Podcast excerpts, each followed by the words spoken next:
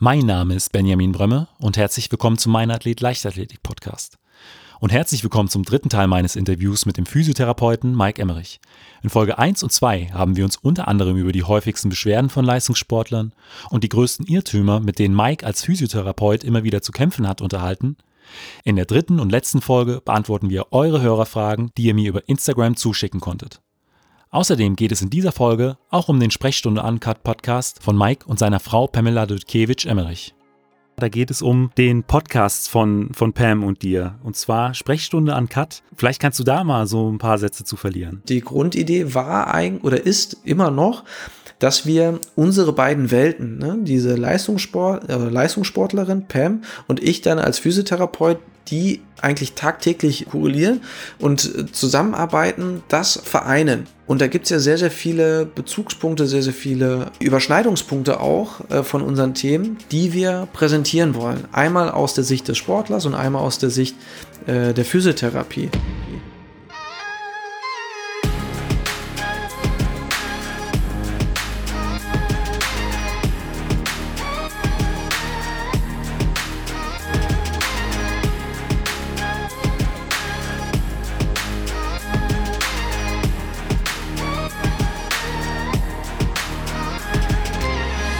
Der Leichtathletik-Podcast aus Frankfurt am Main.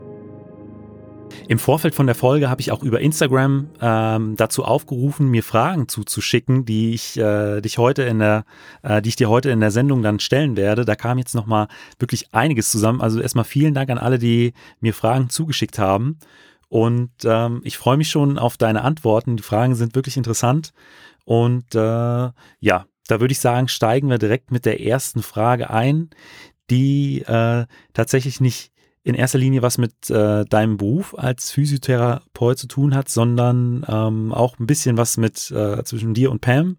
Und die ist nämlich, bist mhm. du auch der Physiotherapeut von äh, Pamela oder trennt ihr das strikt?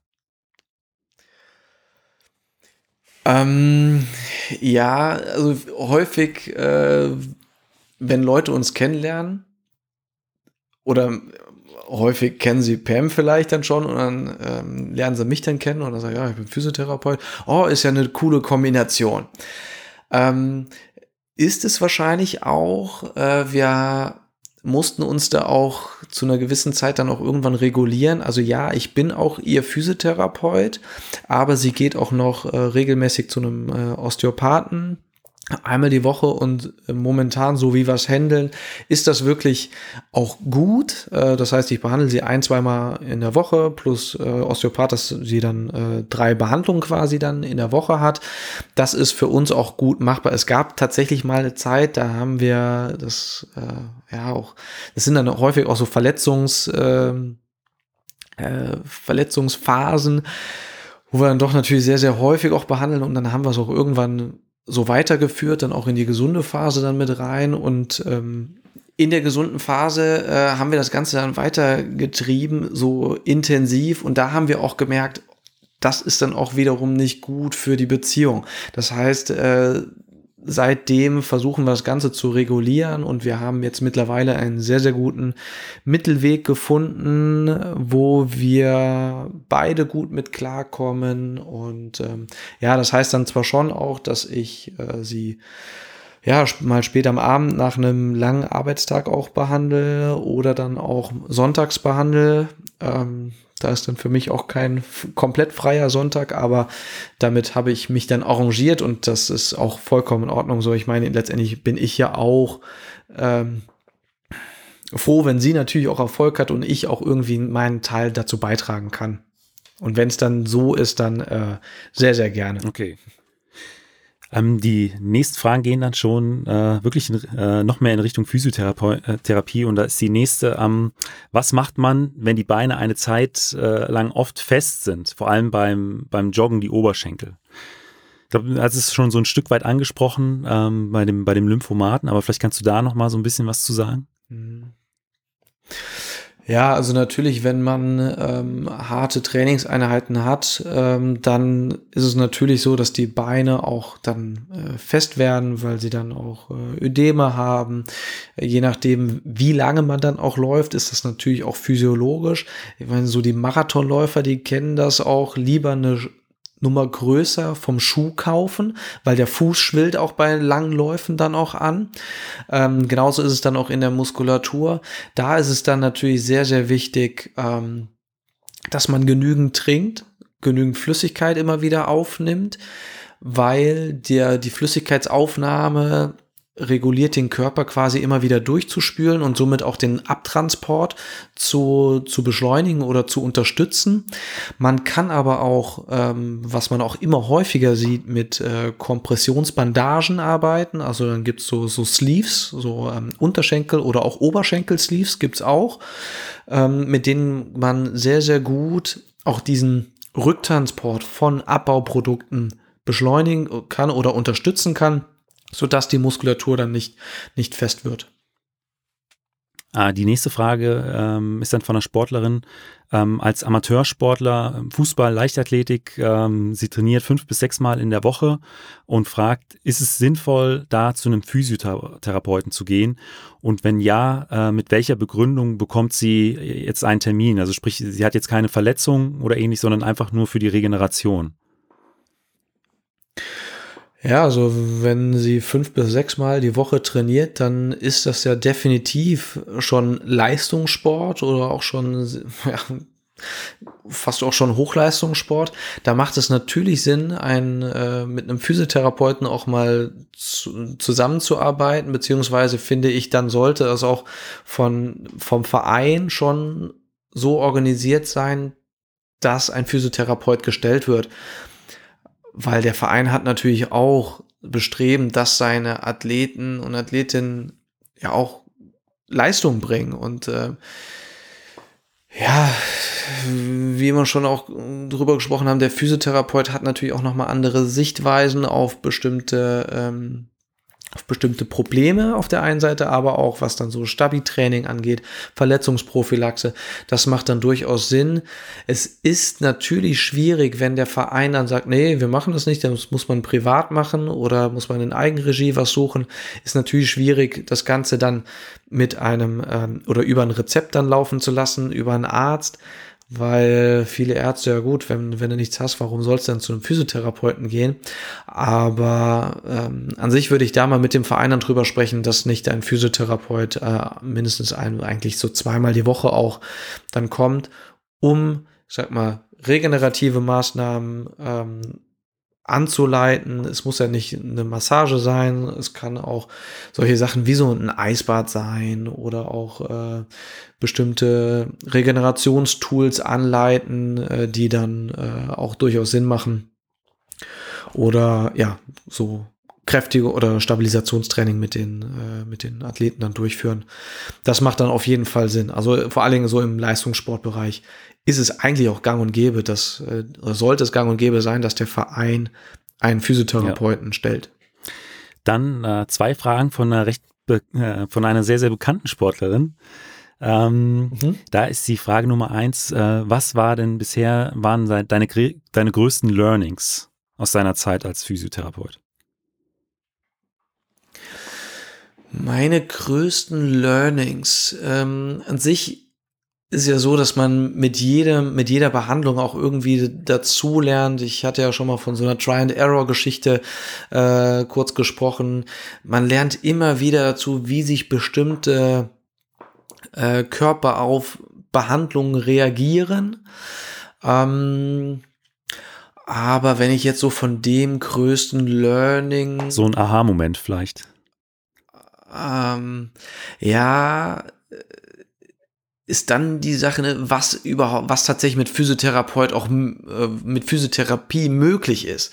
Äh, wie schnell wir dann tatsächlich auch helfen können. Ich sag mal wirklich, da kommt jemand rein und kommt auf allen Vieren rein.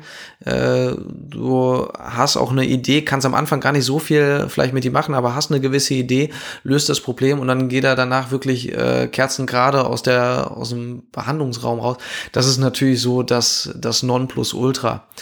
Ähm, aber diese, diese Möglichkeiten, also diese, das zu erleben, was tatsächlich mit Physiotherapie möglich ist, das ist, äh, das ist echt, das ist echt extrem geil auch, muss man echt sagen. Und die zweite Frage von ihr, ähm, was kannst du Sportlern konkret an Tipps an die Hand geben äh, für äh, präventive Geschichten? Ja, zum einen natürlich äh, auf die Zeichen des Körpers einmal hören, ähm, auch kleine Probleme, auch auf die hören, die äh, beobachten, wie verhalten sie sich, dann natürlich mit Fachleuten darüber sprechen, was könnte es sein, woran könnte es liegen, dann prophylaktisch natürlich. Ähm, es ist auch so, das habe ich bei dir im, im Podcast ähm, mit dem Trainer von Gesa Krause, Herr Heilig, ja. ne, äh, gehört und der hat das super gesagt. Äh, ein Training an sich ist nicht nur ein Training da, es ist nicht nur da, um es abzuarbeiten, sondern man bereitet das Ganze vor und man bereitet das Ganze nach. Und das gehört auch zu einer Verletzungsprophylaxe dazu. Ähm, ne, das ganze Training vorzubereiten. Wenn jemand länger braucht im, im Aufwärmen, dann gebe ich ihm die Zeit oder dann sollte ich mir die Zeit auch nehmen, wenn einer bestimmte Regenerationstools direkt danach hat, ähm, dann soll er die auch äh, benutzen, äh, um einfach schneller erstmal zu regenerieren, aber dann auch ähm, ja eine gewisse Verletzungsprophylaxe durchzuführen. Ähm, es ist natürlich immer wieder auch so ein Thema ähm, von diesem Stabilisationstraining. Man kann muskulär, kann man sehr, sehr gut ähm, gute Verletzungsprophylaxe mit exzentrischem Krafttraining auch durchführen. Das ist nicht nur gut für die Sehnen, sondern auch als Verletzungsprophylaxe. So dieses klassische ist auch ähm, für Sprinter viele Übungen, äh, viele, äh, die die Übung vielleicht auch kennen, so diese Nordic Hamstring äh, wo man sich langsam, Kai Katzmirek hat äh, das mal richtig, äh, kann, macht das auch richtig krass, wo man kniet, einer ist hinten an den Füßen und man geht dann so ganz langsam nach vorne. Unglaublich schwer. Das ist so dieses reine exzentrische voll. Und da gibt's Videos äh, mit Leuten, die dann bis zur Nasenspitze runtergehen und dann wieder hochkommen und so. Das ist so eine krasse, exzentrische Übung, äh, die aber sehr, sehr gut verletzungspräventiv auch wirkt. Ähm, da muss man aber dazu sagen, wenn man wirklich mit exzentrischem Krafttraining arbeitet, sollte man auch wissen, wie man das Ganze durchführt, beziehungsweise wann man das Ganze durchführt. Wenn man, es bringt wenig, wenn man schnellkräftige Übungen durch, äh, exzentrische Kraftübungen durchführt, wenn man darauf, sag mal, ein Sprinttraining setzt. Das wird nicht funktionieren, das wird der Muskel dann nicht mitmachen, dann kann das wieder kontraproduktiv sein. Das heißt, man sollte schon wissen, wann man bestimmte Sachen durchführt. Thema Trainingssteuerung. Sollte, genau, weiß der Trainer dann aber eigentlich auch, äh, wie sowas äh, zu handhaben ist, ja. Dann ist äh, die nächste Frage, ähm, was macht deiner Meinung nach einen guten Physiotherapeuten aus? Ähm, Kompetenzen einschätzen. Was ist, äh, was kann ich und wo sind definitiv meine Grenzen? Ähm, natürlich ist das ein gewisser Lernprozess, äh, der, den jeder Physiotherapeut durchläuft. Ich meine, ich bin jetzt äh, auch nicht, gehört jetzt auch nicht zu den ganz alten Hasen. Ich habe schon eine gewisse Erfahrung, aber ähm, ich lerne auch immer wieder dazu und das ist letztendlich ein Prozess, den man durchläuft und da muss man schon sagen, man sollte seine Grenzen kennen oder die Grenzen auch des Körpers dann kennen, was dann auch wieder, da sind wir wieder beim Thema, ne, was möglich ist, was ähm, äh, was nicht möglich ist. Da gehört dann natürlich auch die, äh, die Ausbildung dazu, die Fortbildung, die ein Therapeut dann auch durchlebt hat oder genießen konnte. Ähm, und wenn man jetzt, sag ich mal, beim Sport ist und man hat einen Therapeuten, der ähm, DOSB Sportphysiotherapeut ist, das ist ein geschützter Begriff, dann steckt da auch eine gewisse Qualität auch bei der, bei der Fortbildung dahinter. Dann weiß man schon, okay, der kann auf jeden Fall, hat auf jeden Fall schon mal mit Sportlern zusammengearbeitet. Der weiß, hat ein gewissen, äh, gewisses Grundwissen, gr gewisses Grundverständnis, äh, dass man da sich dann doch auch ähm, gut aufgehoben fühlen kann. Äh, jetzt ist es nicht so, dass man, wenn man diesen Schein dann nicht hat, dass man nicht gut äh, ist oder so, um Gottes Willen, auf keinen Fall. Aber man sollte sich dann wirklich auch mit der Materie aussetzen und man sollte ähm, oder auseinandersetzen und man sollte wirklich dann seine Grenzen kennen. Weil zum Beispiel bei einem Physiotherapeut ist es so, ich hatte ja auch mal gesagt, der Physiotherapeut kann in unterschiedlichen ähm, unterschiedlichen äh, Bereichen auch tätig sein. Das heißt, wenn ein Physiotherapeut auf neurologischer Ebene super ist und da eine krasse Expertise hat, muss das aber nicht bedeuten, dass das quasi, dass er diese Expertise auch bei dem, bei einem Sportler hat. Das heißt, da sollte man schon auch ähm, vielleicht mal nachfragen, okay, ähm, in welche Richtung hast du vielleicht auch deine Fortbildung gemacht, ähm, kennst dich damit aus und dementsprechend dann äh, ja, sich an Leute halten, äh, die dann vielleicht häufiger auch damit zu tun haben. Hast du im Prinzip auch noch die Frage beantwortet, die äh, an die vorherige angeknüpft hat. Das war nämlich, wie findet man gute Physiotherapeuten? Also, und da hast du ja jetzt schon einige Punkte genannt, äh, auf die man so achten kann. Ja, äh, häufig ist es dann auch so, ähm, ist das Leistungsspektrum von Physiotherapeuten auch auf der Internetseite dann zu finden. Da findet man dann auch schon mal Hinweise, in welche Richtung die, die Praxis dann auch eher geht. Ähm, wenn ich dann da doch viel auch über Sport sehe dann, oder lese, dann kann ich natürlich auch davon ausgehen, dass sie auch häufiger Sportler dann haben und dementsprechend, dass ich dann da auch gut äh, aufgehoben bin und das ja mein Problem dann auch recht schnell behandelt oder auch gut behandelt wird. Letztendlich muss man aber auch sagen, jeder kennt das auch von Ärzten. Äh, es ist nicht nur die fachliche Kompetenz, sondern mit Physiotherapeuten ist es natürlich so, man verbringt doch recht viel Zeit dann auch. Also ich sag mal so, eine Mindestbehandlung an sich sollte mindestens mal 20 Minuten auch gehen. Ähm, bei Sportlern ist es dann doch deutlich länger auch mal. Ähm, da sollte auch so eine gewisse ja, eine gewisse Sympathie spielt da natürlich auch immer mit eine Rolle. Es bringt nichts, wenn ich da jetzt so einen richtigen ähm, ja, Kriegskrämer ja. dann habe und mich dann dahin quäle, dann habe ich eigentlich auch schon verloren. Dann äh, kann vielleicht seine fachliche Kompetenz noch so gut sein. Dann hat die Behandlung vielleicht auch nicht die Wirkung, die sie eigentlich vielleicht auch haben könnte. Dann die äh, nächste Frage hatten wir eben auch. Ja. Aber man muss natürlich sagen, das ist schon sehr, sehr schwer. Also auf der einen Seite den richtigen Physiotherapeuten zu finden, aber auch, jeder kennt das vielleicht auch eher bei den Ärzten, äh, den richtigen Arzt dann für sich zu entdecken, äh, der sein Problem dann auch annimmt und dann auch effizient behandelt. Das ist teilweise wirklich echt äh, schwierig.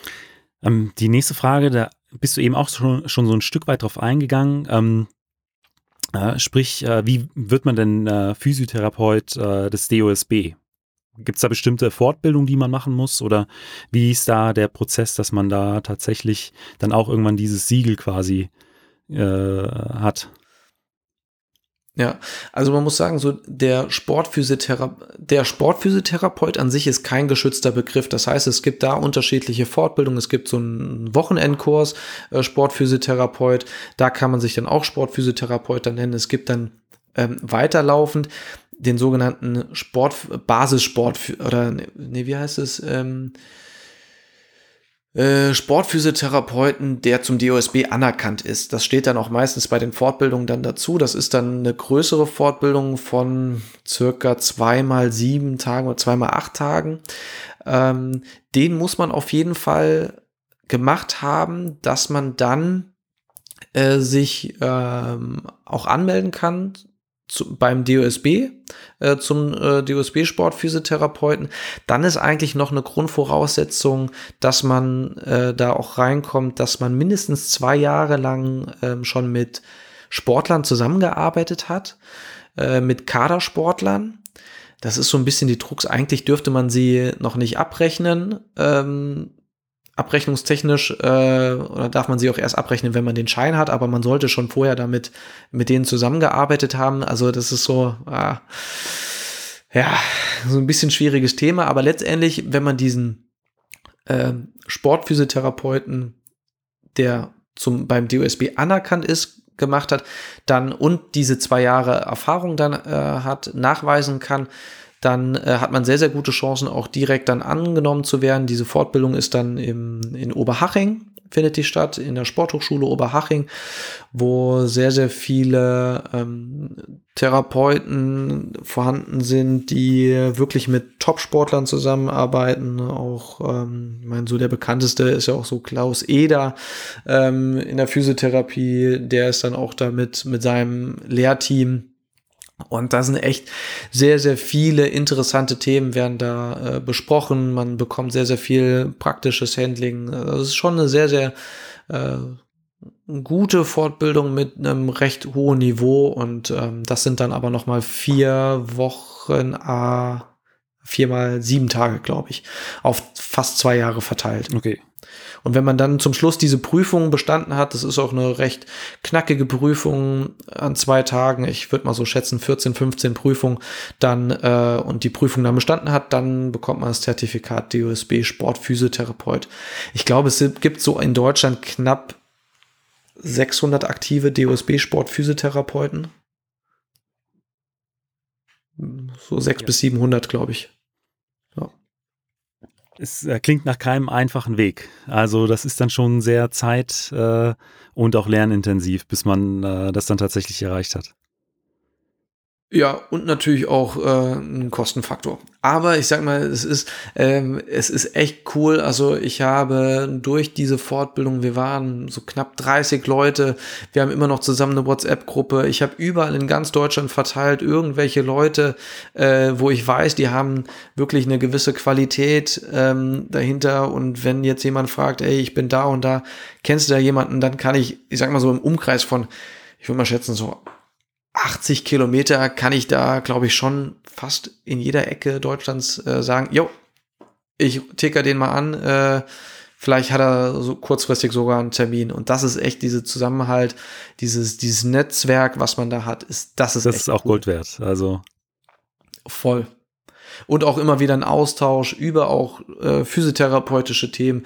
Wir hatten letztens zum Beispiel einen Austausch über ähm, mobile Liegen, äh, was man da noch machen kann, ob jemand damit Erfahrung hat oder damit Erfahrung hat. Das ist echt, äh, dieser Austausch ist echt äh, sehr, sehr cool. Und es war echt eine coole Truppe. Wir hatten schöne Abende. Äh, wir waren zusammen am Oktoberfest. Also es war echt, äh, es war eine sehr, sehr schöne Fortbildung, muss man echt sagen. Dann die nächste Frage ist, ähm, gibt es einen Zusammenhang von Kreuzbandrissen und Achill Achillessehnenrissen. Siehe NBA. Also da äh, weiß ich nicht, was da äh, bei Spielern in der NBA war. Ähm, aber gibt es da einen Zusammenhang? Generell äh, würde ich bei solchen Fragen, egal wie sie formuliert sind, es nie verneinen, ähm, weil der Körper ist so verrückt, ähm, wenn bestimmte Verletzungen oder wenn der Körper bestimmte Kompensationen ähm, eingeht. Also man hat eine gewisse gewisses Problem, was aber vielleicht nicht als Problem erstmal äh, auftaucht, sprich als Schmerz oder so, dann kompensiert der Körper das Ganze äh, auf unterschiedlichen Ebenen. Und äh, dann kann es natürlich auch sein, dass wenn die Funktionalität des Kreuzbandes nicht 100% wiederhergestellt wird, da sind wir dann auch wieder im Thema, wie schnell sind sie dann wieder auf dem Platz? Ähm, kann das Kreuzband dann überhaupt funktionell schon gut angesteuert werden oder hat es überhaupt diese Funktionalität? Kann es dann natürlich Rückschlüsse geben darüber, dass dann zum Beispiel so eine Achillessehne dann auch überlastet äh, wird, weil sie äh, irgendwelche Sachen kompensiert. Das kann sehr, sehr gut auftreten, ja, weil es dann auch letztendlich eine ja, muskulär ist es dann auch wieder erklärbar über verschiedene Kettensysteme, weil unser Körper verläuft immer in verschiedenen Ketten und Synergien. Da ist es schon sehr, sehr gut äh, denkbar oder durchaus denkbar, dass das auf jeden Fall auftritt. Ja. Häufig hat man eher nach Kreuzbandrissen dann so muskuläre äh, Verletzungen, also Muskelfaserrisse. Weil die Muskulatur äh, dann mehr ähm, abfangen muss oder, oder kompensieren muss, ja. Genau, genau. Stichwort, vielleicht hat es äh, 2014 bei der Weltmeisterschaft äh, in Brasilien, als die deutsche Nationalmannschaft Weltmeister wurde, hatte Sammy Khedira dann so eine Situation, dass er ähm, im Finale nicht gespielt hat. Er hatte im Vorfeld hat einen Muskelfaserriss, äh, einen Kreuzbandriss. Äh, so sechs Monate vorher hat dann die ganze WM gespielt, alles ging gut, der ganze Körper hat das kompensiert, nur im Finale hat äh, er nicht gespielt, da hat der Christoph Kramer gespielt der dann irgendwie dann zu Boden geknallt ist mit einer Gehirnerschütterung und so. Und da ist ähm, Sammy Khedira hat im Finale nicht gespielt, weil er einen Muskelfaserriss hatte im hinteren Oberschenkel. Und das ist sehr, sehr gut erklärbar. Der hintere Oberschenkel schützt quasi so das vordere Kreuzband. Das vordere Kreuzband war noch nicht bereit für diese ganzen Belastungen und dann macht's Batch an anderer Stelle. Und das ist quasi die Gefahr, die auch bei vielen anderen dann äh, äh, ja, vorhanden sein kann, wenn wir auf bestimmte Zeichen des Körpers nicht hören. Dann komme ich im Prinzip jetzt zur äh, letzten Hörerfrage. Einige haben wir auch schon so in einem, äh, in dem Interview beantwortet. Die haben wir auch schon mal angeschnitten. Und zwar ähm, sind Massagepistolen, sprich diese Terragun ist ja der eine davon, gut oder eher schädlich, weil man die Knochen äh, treffen könnte. Also ist das, könnte das problematisch werden, weil, äh, ja, weil man irgendwie die Knochen damit zu sehr belastet. Ja, ich würde jetzt mit so einem, ich nenne es jetzt mal so eine Vibrationspistole, äh, würde ich nicht unbedingt dann direkt auf die Knochen gehen. Letztendlich sind sie ja dafür da, die Muskulatur zu, zu lockern. Das tun sie auch, das können sie auch. Ähm, da ist wirklich dann so das Thema, mit welcher Intensität gehe ich daran? Da würde ich jetzt auch nicht unbedingt mit stärkster Intensität und einfach mal eine halbe Stunde auf die gleiche Stelle viel halten, viel. sondern ich würde mich da langsam ran. Genau, das ist häufig so auch das Problem, dass das auch, auch so ein Irrglaube. Ähm, häufig sind es auch eher ne, auch so diese kleinen Bewegungen, die dann eher was bringen. Auch so kleine Sachen, ähm, kleine, kleinere Intensitäten können auch manchmal sehr, sehr viel bewirken oder sind vielleicht dann auch eher mal das Richtige. Äh, dementsprechend an sich sind sie ähm, gut einsetzbar für große Muskelpartien, würde ich mal behaupten. Ich sag mal so ein, so ein Oberschenkel, Vorder-, Rückseite, auch so Waden, Gesäß äh, ist sehr, sehr gut machbar. Auch äh, viele Schwimmer benutzen das auch sehr, sehr gerne für den, für den Brustmuskel, für den Latissimus oder so.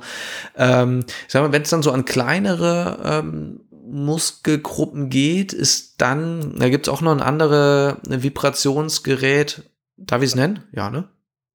Ähm, so Novaphone äh, heißt das, das äh, geht dann auch, ist auch ähnlich, ähnliche Vibrationen, da ist die Amplitude dieser Vibration aber deutlich geringer.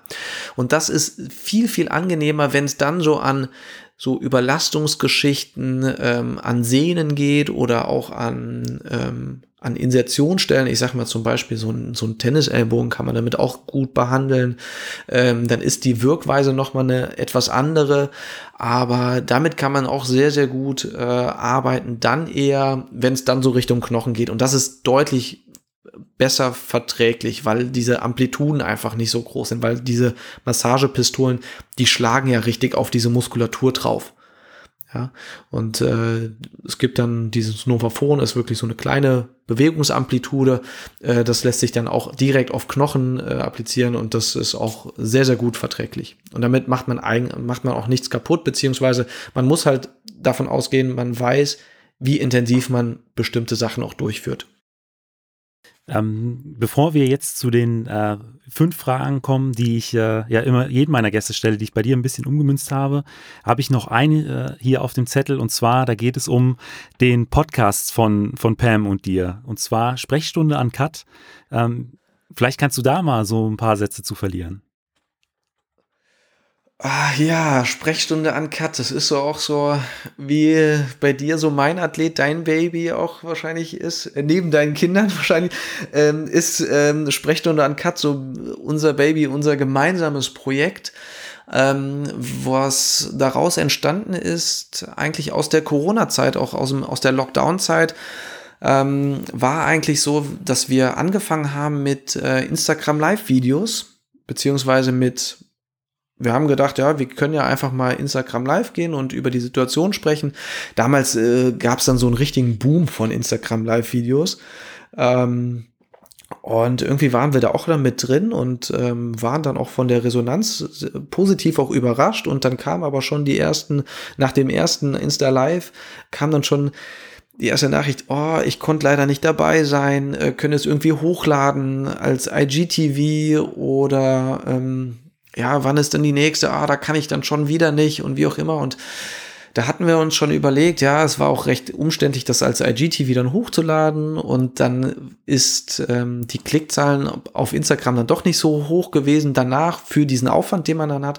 Und dann nach der zweiten Sprechstunde äh, war es so, dass dann jemand gesagt hat, hey, ich konnte nicht dabei sein, aber könnt ihr das ja, ihr redet irgendwie so, äh, das könnte auch ein Podcast sein, könnt ihr das nicht als Podcast hochladen? Und dann haben wir so überlegt, ja, an sich habe ich mich da ein bisschen damit beschäftigt und dann haben wir gesagt, ja, dann machen wir das mal. Und die Grundidee war eigentlich oder ist immer noch, dass wir unsere beiden Welten, ne, diese Leistungssport, äh, Leistungssportlerin Pam und ich dann als Physiotherapeut, die eigentlich tagtäglich korrelieren und äh, zusammenarbeiten, das vereinen. Und da gibt's ja sehr, sehr viele Bezugspunkte, sehr, sehr viele Überschneidungspunkte auch äh, von unseren Themen, die wir präsentieren wollen. Einmal aus der Sicht des Sportlers und einmal aus der Sicht äh, der Physiotherapie. Und so ist dann der Podcast dann quasi entstanden. Ähm, ja, deswegen auch Sprechstunde aus der medizinischen Sicht hatten wir dann so die Assoziation, ja, Sprechstunde wie beim Arzt quasi. Äh, so dass wir auch immer wieder mal Fragen von Hörern auch beantworten oder Probleme von Hörern und an Cut war dann so, äh, ja, uns ist da nichts Besseres eingefallen. Ich, wir haben jetzt auch so das nicht das technische Know-how. Und dann haben wir gesagt, ja, wir sind ja auf jeden Fall ungeschnitten und ehrlich. Also, ja, heißen wir mal Sprechstunde an Cut. Und äh, dann ist es quasi, ja, aus diesem Instagram Live geboren, so dass wir ab dem dritte, ab der dritten Folge quasi auch ein Mikrofon einfach nebenher haben laufen lassen. Ähm, also oder die anders die dritte Folge haben wir noch als äh, Instagram Live quasi aufgenommen, wo wir aber ein Mikrofon haben nebenher laufen lassen, was wir dann auch als Audiodatei hochgeladen haben als Podcast und ab der vierten Folge war es dann quasi ein ja ein Podcast über Sport und Physiotherapie. Ne, weil wir haben ja auch schon über Regeneration gesprochen, über Probleme, über Verletzungen und so und all das, was eigentlich auch den Leistungssport angeht, alle Themen, die wir da rein äh, oder die sich Leistungssportler, mit denen sich Leistungssportler beschäftigen müssen. Darüber sprechen wir. Und halt, was ich finde, auch, ähm, ihr seid halt auch sehr, sehr nah dran. Also jetzt zum Beispiel, ich erinnere mich an die Folge von äh, der DM in diesem Jahr, der Corona-DM, wie ihr berichtet habt, ja. wie sah es denn vor Ort tatsächlich aus? Ich meine, Zuschauer gab es natürlich keine und wenn man sich das Ganze im Fernsehen anschaut, dann hat man natürlich nicht so die Einblicke, wie wenn man jetzt im Stadion ist und erst recht nicht die Einblicke, die eine Sportlerin oder ein Physiotherapeut oder ein Betreuer äh, dann vor Ort hat. Und zum, da erinnere ich mich dran, die war extrem spannend. Oder letztens auch die Folge, in der ihr gefragt habt, ähm, wie sieht denn die Zukunft der Leichtathletik aus? Und äh, habe so ein bisschen mhm. darüber diskutiert, ähm, was könnte man zum Beispiel noch machen, um, um die Leichtathletik noch attraktiver zu gestalten. Also ähm, ich muss sagen, die Folgen sind immer sehr, sehr interessant. Ja, also ähm, ab und zu lassen wir auch mal was Persönliches noch mit reinfließen, aber wo die Resonanz wirklich sehr, sehr groß auch ist, sind diese Themen, so diese Hintergrundthemen, wo man normalerweise als ähm, Außenstehender äh, gar nicht so dahinter blicken kann, wie laufen bestimmte Sachen auch ab, wie läuft tatsächlich so eine Dopingkontrolle ab. Ähm, da wird ja immer viel in den Medien auch sieht man oder liest man zwar immer, oh, die kommen morgens um 6 Uhr und dann klingeln sie oder wie auch immer, ja, aber ähm, dass es auch gar nicht so schlimm ist oder was, was dann auch dahinter steckt, wenn sie tatsächlich um 6 Uhr dann morgens klingeln. An sich ist, ist Pam auch immer froh, wenn sie um 6 Uhr morgens klingeln, weil dann kann sie direkt pinkeln und dann ist diese äh, Dopingkontrolle schnell vorbei.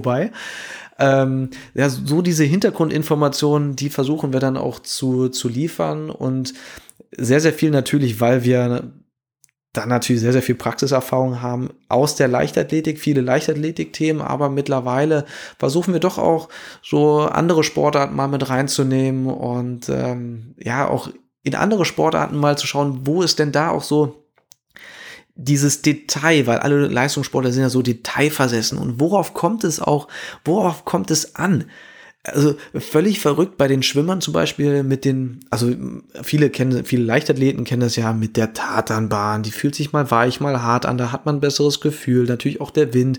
Aber bei den Schwimmern, da kommt es auf das Wassergefühl drauf an. Wie fühlt sich Wasser an, wenn man sich das mal fragt? Okay, Wasser kennt ja jeder, aber wie ist tatsächlich so ein Wassergefühl im Pool? Also als Außenstehender äh, völlig äh, äh, crazy. Also oder genau solche Sachen, die, das war völlig verrückt. Wir hatten letztens auch ein Gespräch mit, mit einer Boxerin, die dann erzählt hat, die, sie war in Amerika in einem Kampf und sie ist eher eine Kämpferin, die sich sehr, sehr viel bewegt im, im Boxring. Und das wussten die Amerikaner. Und äh, dann haben sie extra einen deutlich weicheren Untergrund gewählt, damit sie deutlich mehr Energie verbraucht.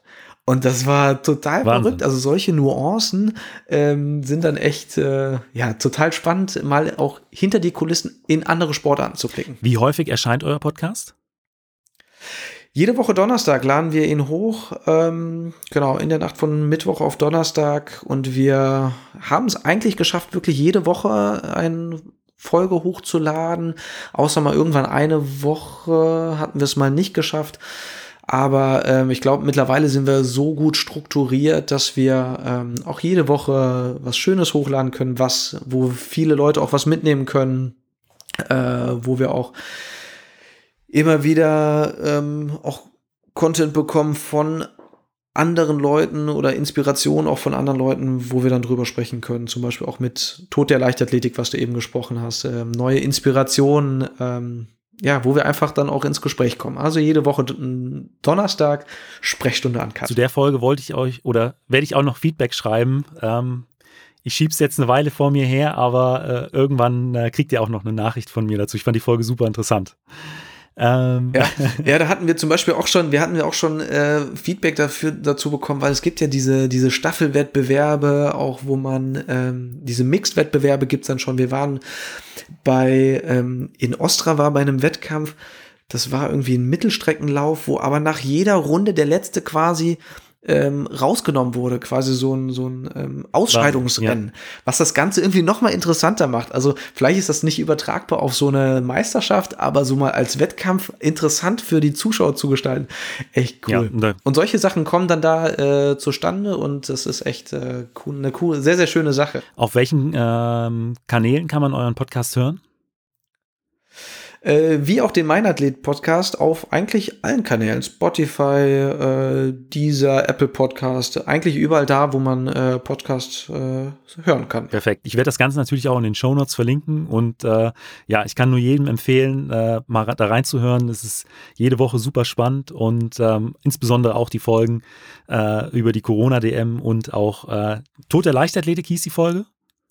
Ja, genau, Tod der ja, Leichtathletik. Super interessant. Also Deswegen, es lohnt sich definitiv, äh, sich die Folgen anzuhören. Dann kommen wir jetzt zu den fünf Fragen, die ich jedem meiner Gäste stelle. Mhm. Ähm, bei dir natürlich ein bisschen umgemünzt, aber äh, mhm. nichtsdestotrotz äh, ist da die erste Frage, was war denn bisher dein größter beruflicher Erfolg? Also wo hatte ja deine Behandlung am Ende den, den, den größten Benefit? Äh, es ist ganz schwierig, so den größten Erfolg dann zu beschreiben. Ich finde, jedes Mal, wenn ich quasi mit dem Athleten oder mit dem Patienten sein persönliches Ziel erreicht habe oder beziehungsweise wenn ich den Patienten oder der, äh, Athleten äh, begleitet habe auf seinem Weg zu seinem Ziel zu kommen, das ist eigentlich jedes Mal ähm, eine, ja, jedes Mal ein Riesenerfolg. Ähm, und da ist es wirklich egal, ob es jetzt eine 80-jährige äh, Frau ist, die einfach wieder laufen oder zu ihrer Bridge-Runde möchte jede Woche oder so, dass sie da wieder mobil wird. Oder tatsächlich dann auch bei den Sportlern, dass sie dann pünktlich äh, zu, einer, zu einer Meisterschaft dann doch wieder fit werden, beziehungsweise ähm, so fit werden, dass sie dann für die Meisterschaft dann wieder trainieren können.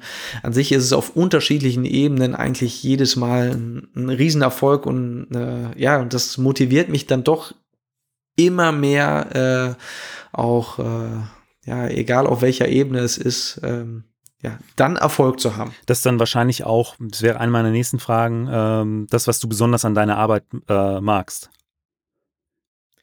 Ja, total. Das ist einfach die Herausforderung, ähm, die Herausforderung oder an sich diese Vielfältigkeit der Herausforderungen. Jedes, jeder Athlet, jeder Patient ist ja ein Individuum.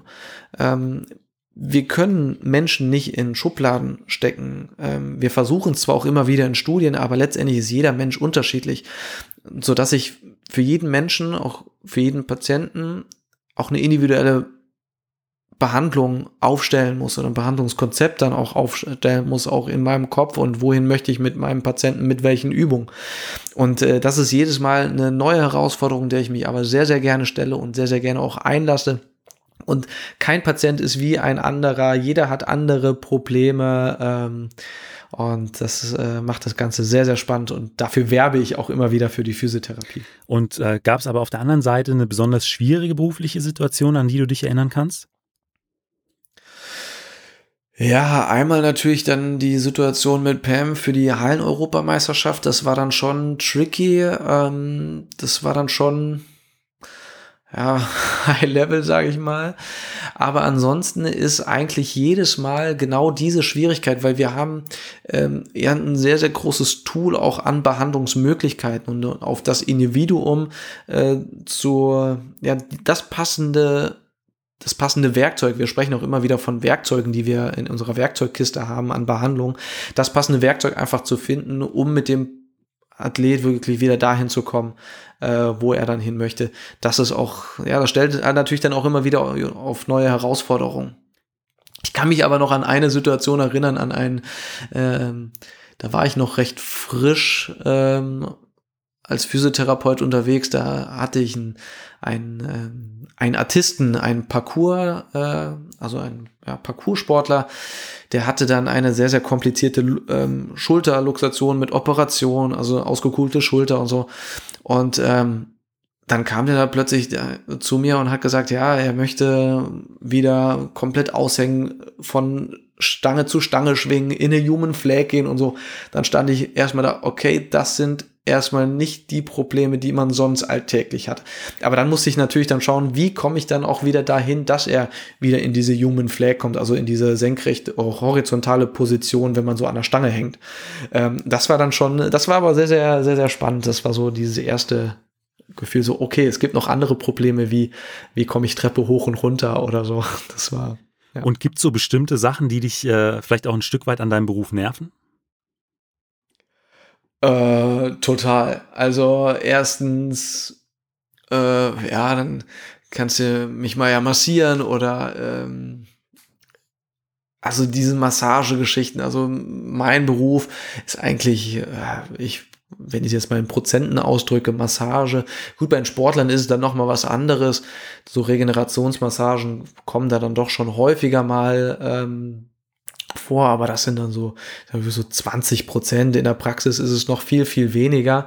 Ähm, eine andere Sache, die mich dann nervt, ist dann, wenn man so mit jemandem ins Gespräch kommt, äh, so ich sag mal, bei so einer Geburtstagsfeier, man kennt die Person nicht und dann fragt man so, ja, was machst du? Ja, bin Physiotherapeut. Und dann sagt er, oh, ich hab Rücken, ne? Äh, zeig dahin, bei der und der Bewegung habe ich die Schmerzen. Was ist das? Das ist diese, so diese klassische Frage oder auch so ähm, durchs Telefon eine Diagnose geben, äh, wenn Familienmitglieder mal anrufen und sagen, ah, ich habe die und die Bewegung gemacht, äh, was kann ich machen? Was ähm, ja, was könnte das sein? Also, ja, gut, durch, durchs Telefon ist das natürlich immer schwierig zu sagen. Aber versucht man natürlich doch auch irgendwie bestmöglich dann mal zu helfen. Aber ähm, um da wirklich exakte Hilfestellung zu geben, muss man sich dann natürlich dann doch ein bisschen intensiver mit beschäftigen und denjenigen auch sehen, testen, äh, befunden und dann äh, ja ein Behandlungskonzept dann aufstellen. Und ähm, meine letzte Frage ist immer, was würdest du jungen Athletinnen oder Athleten mit auf den Weg geben wollen? Oder deinem jüngeren Ich? Ich meine, du hattest ja auch äh, eine, eine Karriere als Leistungssportler hinter dir. Mhm. Ähm, ja, sp sprechen über Probleme. Also Kommunikation ist da wirklich das A und O. Bestimmte Sachen auch nicht ähm, nicht herunterspielen. Also bestimmte Anzeichen sind einfach äh, oder auf den Körper auch hören, in den Körper hineinhören. Bestimmte Zeichen des Körpers sind häufig Alarmsignale. Da passt irgendwas nicht.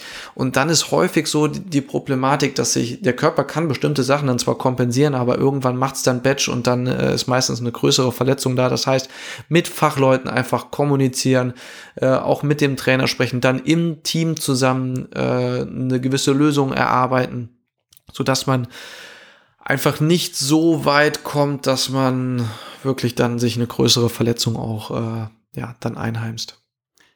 Mike, vielen Dank für dieses Interview. Gerne, ich habe auch zu danken. Vielen Dank. Wenn du den Meinathlet Leichtathletik Podcast unterstützen möchtest, kannst du das auf verschiedenen Wegen machen. Erzähle deinen Freunden, dass es den Podcast gibt oder teile die neueste Folge über eine Instagram Story, deinen Twitter-Account oder bei Facebook. Und falls du den Podcast über Apple Podcast hörst, würde ich mich riesig über eine Bewertung und einen kurzen Text freuen. So erfahren auch andere Leichtathleten, dass es den Meinathlet Podcast gibt. Und falls du Wünsche oder Ideen für eine Folge hast, schreib mir einfach. Du findest den Podcast bei Instagram und den meisten anderen sozialen Netzwerken sowie unter www.meinathlet.de. Vielen Dank und bis zum nächsten Mal.